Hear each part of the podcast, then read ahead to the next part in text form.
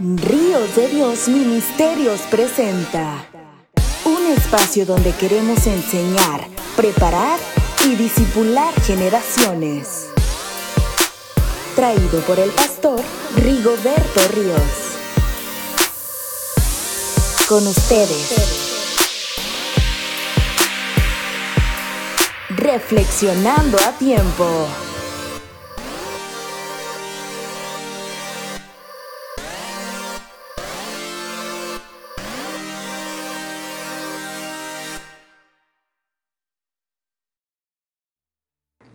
Hola, ¿cómo están estimados amigos? Muchas gracias por acompañarnos en esta nueva emisión de el ministerio que estamos desarrollando a través de Facebook, a través de YouTube y a través de las distintas plataformas de podcast. Gracias por estar atentos a cada una de las eh, enseñanzas que estamos dando en esta serie que se llama Las armas de nuestra milicia. Eh, les agradecemos mucho por los comentarios que estamos recibiendo. Les agradecemos mucho también por las personas que se están sumando a cada día más a nuestra red para, para ver estas enseñanzas. Y el deseo de nuestro corazón es que eh, usted sea edificado a través de la palabra, que usted sea enseñado, pero también eh, el deseo de nuestro corazón es que usted viva, viva esta palabra para caminar cada día en victoria. Gracias le damos a los que nos acompañan a través de ministerios, eh, Ríos de Dios Ministerios en Facebook y también que nos ven en YouTube y los que nos escuchan a través de Reflexionando a Tiempo en las distintas plataformas de podcast. Gracias a todos ustedes. Y bueno, pues ya estamos por concluir eh, eh, esta serie que se llama Las armas de nuestra milicia y hemos estado hablando acerca de estas siete armas que a lo largo de estas semanas anteriores le hemos estado compartiendo. Vimos acerca de el nombre de Jesucristo, nuestra autoridad, la palabra de Dios, nuestra posición y nuestro documento legal eh, que nos da a nosotros esa autoridad. También vimos acerca de la fe, que es nuestra victoria, como lo dice la Biblia. Vimos otra arma poderosa de la sangre de Jesucristo, nuestra protección y nuestra redención vimos también la unción del Espíritu Santo como nuestro poder y nuestra fuerza, esta arma letal, esta arma poderosa. Vimos también la alabanza como nuestra línea de estrategia, la alabanza extraordinario. Fíjese, muchas personas no saben que la alabanza tiene un poder extraordinario, como ya lo vimos en la, en la sesión anterior, y que cuando usted y yo nos disponemos a alabar a Dios con todo nuestro corazón, a adorarle, a rendir nuestras vidas, no tenemos que hacer absolutamente nada porque Dios pelea por nosotros. Y bueno, y en esta ocasión hablaremos acerca de la oración y la oración es precisamente nuestra trinchera como, como arma. Usted sabe que todos eh, los soldados cuando están en el campo de batalla, les es necesario de repente atrincherarse o ponerse en un lugar seguro mientras están analizando las estrategias de guerra para hacerle frente al enemigo. Bueno, pues la oración eh, prácticamente podría ser eh, para nosotros espiritualmente hablando, podría ser nuestra, nuestra trinchera. Y bueno, nosotros eh, vemos que en la Biblia hay distintos modelos de oración que nos enseñan a nosotros ¿Cómo podría ser la manera correcta de orar? Usted sabe que orar no es otra cosa más que platicar con Dios. Si usted quisiera saber un concepto de la oración, el más sencillo, el más claro, orar es platicar con Dios. Dios nos ha provisto a nosotros de esta arma poderosa también para platicar con Él, para tener este diálogo extraordinario. En la oración usted platica con Dios y Él habla con nosotros a través de su palabra. De tal manera que cuando usted está en su tiempo devocional, en su tiempo de oración, como dijera alguien por allí, en su cuarto de guerra, usted debe tener también su Biblia en un lado porque eh, es precisamente la oración donde se logra este diálogo.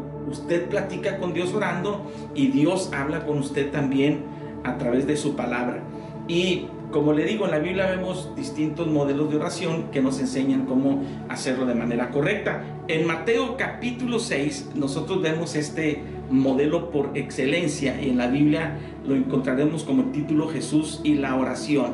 Una de las cosas que más admiraban los discípulos de su Maestro Divino, de Jesús, es que él oraba constantemente y una de las peticiones que los discípulos le hicieron a Jesús fue precisamente esta. Enséñanos a orar. Porque Jesús daba el ejemplo de oración constantemente. Dice la Biblia que en la madrugada, en la mañana, muy temprano, aún muy oscuro, el Señor Jesús se levantaba para orar, para platicar con el Padre.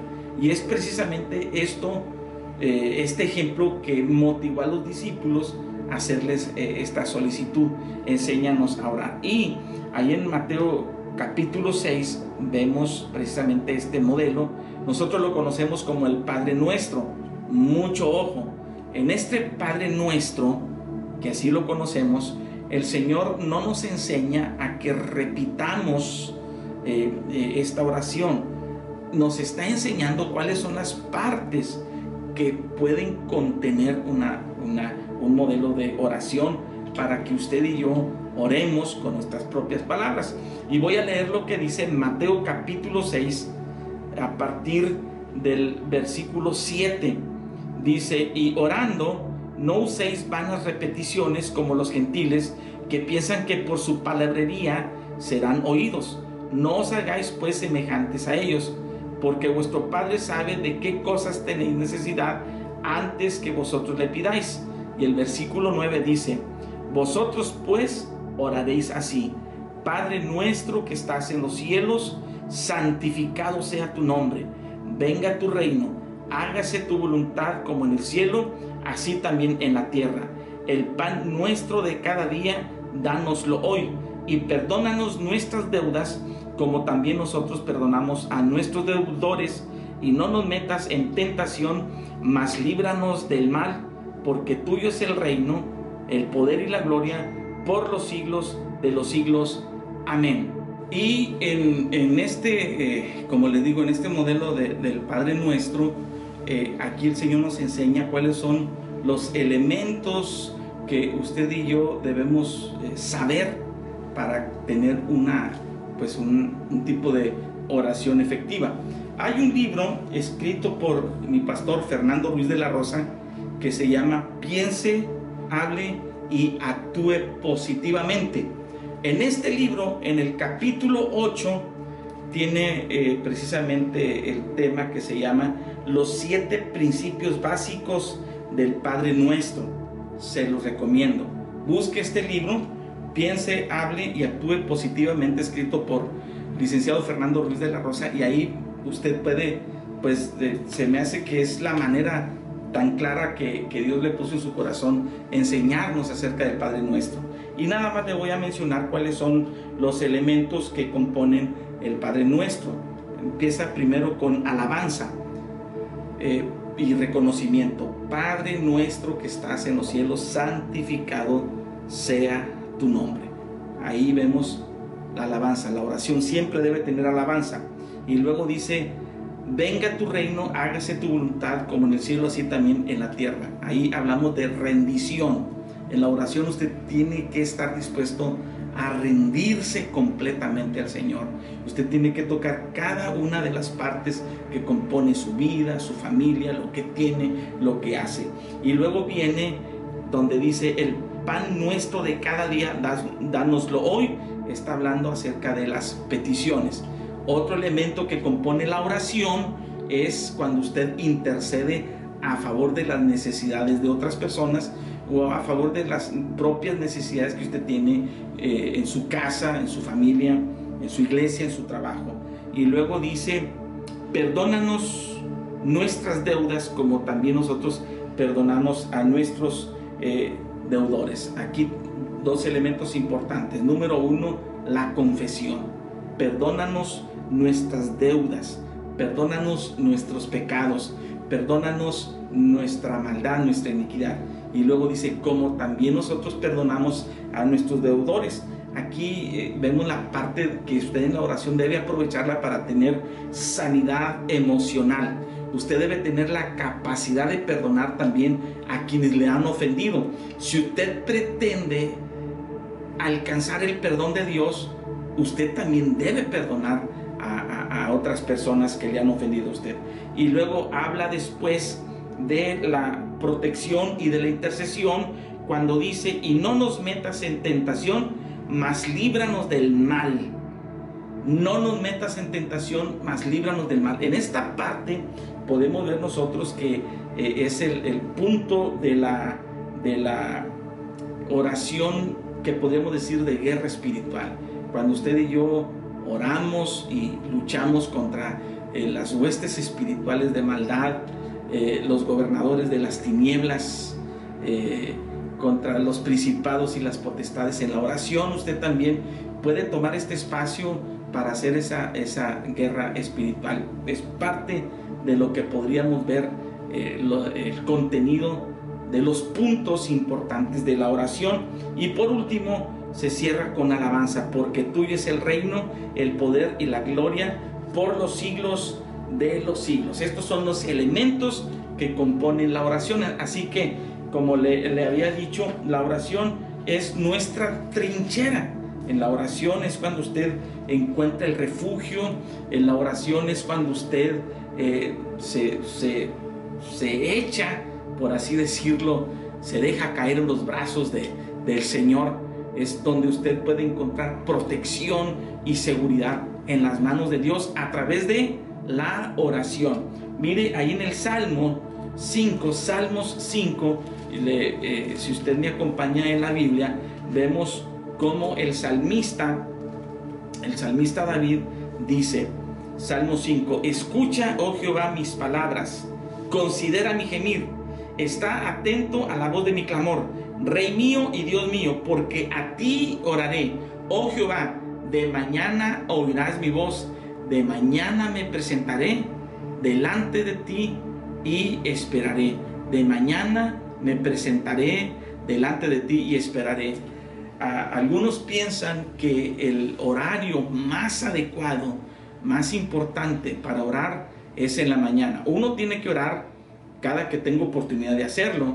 No se establece propiamente a eh, a qué hora del día. Sin embargo, la Biblia nos enseña versículos, eh, muchas porciones de la Biblia que nos enseñan la importancia de orar en la mañana, eh, como lo hacía el Señor Jesús. Es un ejemplo que vemos nosotros que Él buscaba la mañana para orar. Lo podemos ver también aquí en el Salmo 5, cuando Él dice, este, el salmista David, de, de mañana oirás mi voz, de mañana me presentaré delante de ti y esperaré. Y luego el versículo 12, Salmo 5, 12, porque tú, oh Jehová, bendecirás al justo, como con un escudo lo rodearás de tu favor. Cuando uno está orando, cuando uno está en la presencia de Dios, usted ahí en ese momento está atrincherado, está protegido por el escudo de la oración. Por eso es bien importante que cada proyecto de vida, que cada decisión que usted toma, que cada lugar a donde usted vaya, usted siempre ore a Dios pidiendo su protección. Siempre ore a Dios buscando que, que, su presencia divina vaya con usted. Y luego hay otros salmos, el Salmo 63 también nos habla en, en términos parecidos. Este salmista David también nos dice a Dios mío, Dios mío, Salmo 63. Dios mío, Dios mío eres tú, de madrugada te buscaré. Mi alma tiene sed de ti, mi carne te anhela, en tierra seca y árida, donde no hay aguas, para ver tu poder y tu gloria, así como te he mirado en el santuario, porque mejor es tu misericordia que la vida.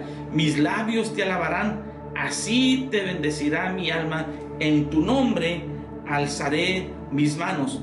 Eh, dice la palabra del Señor. Entonces, aquí vemos nosotros cómo también eh, en este ejemplo de oración vemos que es importante orar en la mañana. Y bueno, también le comento que la oración intercesora es bien importante.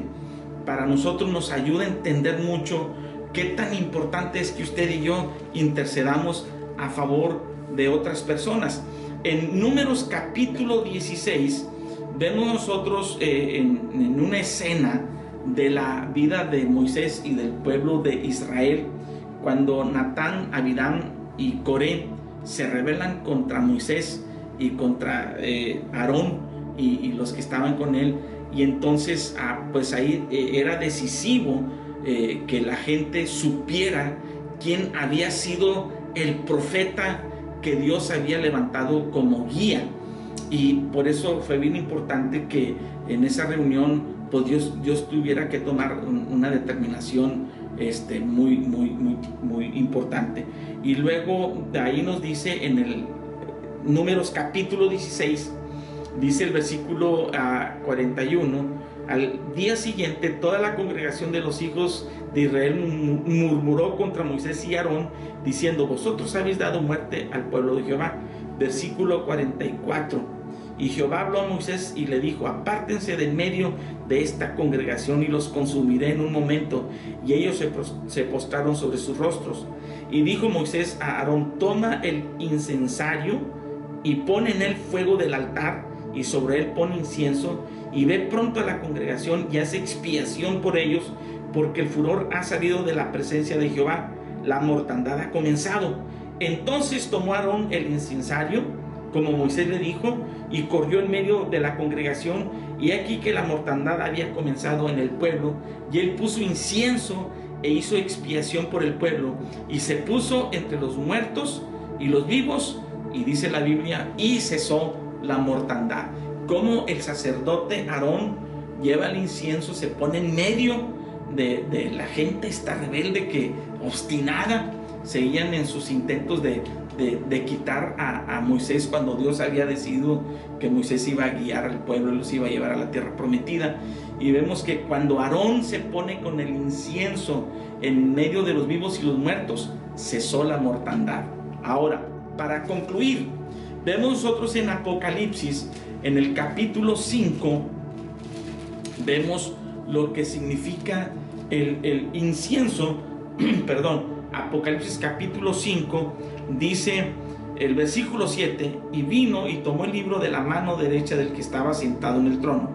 Y cuando hubo tomado el libro, los cuatro seres vivientes y los veinticuatro ancianos se postraron delante del Cordero. Todos tenían arpas y copas de oro llenas de incienso, que son las oraciones de los santos. Así dice Apocalipsis capítulo 5, versículo 8. El incienso son las oraciones de los santos. Y luego en el capítulo 8, versículo 3, ah, 4 y 5, dice, otro ángel vino entonces y se paró ante el altar con un incensario de oro y se, lo dio, y se le dio mucho incienso para añadirlo a las oraciones de todos los santos sobre el altar de oro que estaba delante del trono. Y de la mano del ángel subió a la presencia de Dios el humo del incienso, que son las oraciones de los santos. Y el ángel tomó el incensario y lo llenó del fuego del altar y lo arrojó a la tierra y hubo truenos y voces y relámpagos y terremotos. Vemos aquí también cómo la Biblia refiere que delante del trono de Dios sube un incienso, un olor fragante. Y ese incienso y ese olor fragante es precisamente las oraciones de los santos. Cuando usted y yo oramos, cuando usted y yo buscamos la presencia de Dios, tenga la plena seguridad que su oración sube delante del trono de Dios como incienso. Dios respira el olor grato de su oración y Dios se complace con su oración. Y cuando esto sucede, Dios está dispuesto a proteger y a bendecir su vida. Cuando usted y yo oramos, usted y yo nos encontramos en una intimidad con el Señor extraordinaria. Y por último, le digo esta cita bíblica que está en, en el libro de Cantar, el Cantar de los Cantares, en el capítulo 3, versículo 6, 7 y 8. ¿Quién es esta que sube del desierto como columna de humo, sahumada de mirro, de mirra, perdón, y de incienso y de todo polvo aromático? He aquí es la litera de Salomón, setenta valientes la rodean de los fuertes de Israel. Todos ellos tienen espadas, diestros en la guerra, cada uno su espada sobre su muslo por los temores de la noche. Eh, nosotros vemos que el Cantar de los Cantares es eh, eh, un, libro poético que escribió el rey Salomón cuando de, joven estaba enamorado y es precisamente que él compone esta parte, pero también sabemos que el, Cantar de los Cantares tiene un significado espiritual extraordinario y habla de, la relación de Cristo con la iglesia, de la relación de Cristo con nosotros, sus amados. Y dice aquí la Biblia que cuando eh, eh, Él nos habla a nosotros, nos llama en una intimidad, dice aquí la Biblia, he aquí es la litera de Salomón, tipo de Cristo, 60 varones valientes la rodean de los fuertes de Israel. Todos ellos tienen espadas, diestros en la guerra, cada uno su espada sobre su muslo por los temores de la noche. Algunos eh, refieren y dicen que precisamente son ángeles que están a nuestro alrededor. Cuando usted y yo estamos orando a Dios, cuando usted, y yo entramos al corazón de Dios, cuando entramos a la intimidad con Dios, 70 ángeles están alrededor de nosotros. Dice la Biblia, por los temores de la noche. Cuando usted y yo oramos, entramos en esa trinchera, en esa protección, donde Dios nos cubre y nos protege. Así que ore a Dios, practique la oración. Es bien importante para nosotros orar y la oración es un arma poderosa. ¿Qué le parece si oramos? Padre, muchas gracias. Gracias, gracias te damos por esta oportunidad que nos das de compartir tu palabra y también gracias porque la oración es un arma poderosa que tú nos has dado, Señor, para eh, que nosotros nos sintamos seguros delante de ti. Yo te pido que nos ayudes para que amemos, deseemos de todo corazón. Te pido que pongas en nosotros el deseo y el ánimo de buscarte en oración siempre. En el nombre de Jesús. Amén. Muchísimas gracias por su atención y nos vemos en la próxima. Que Dios los bendiga.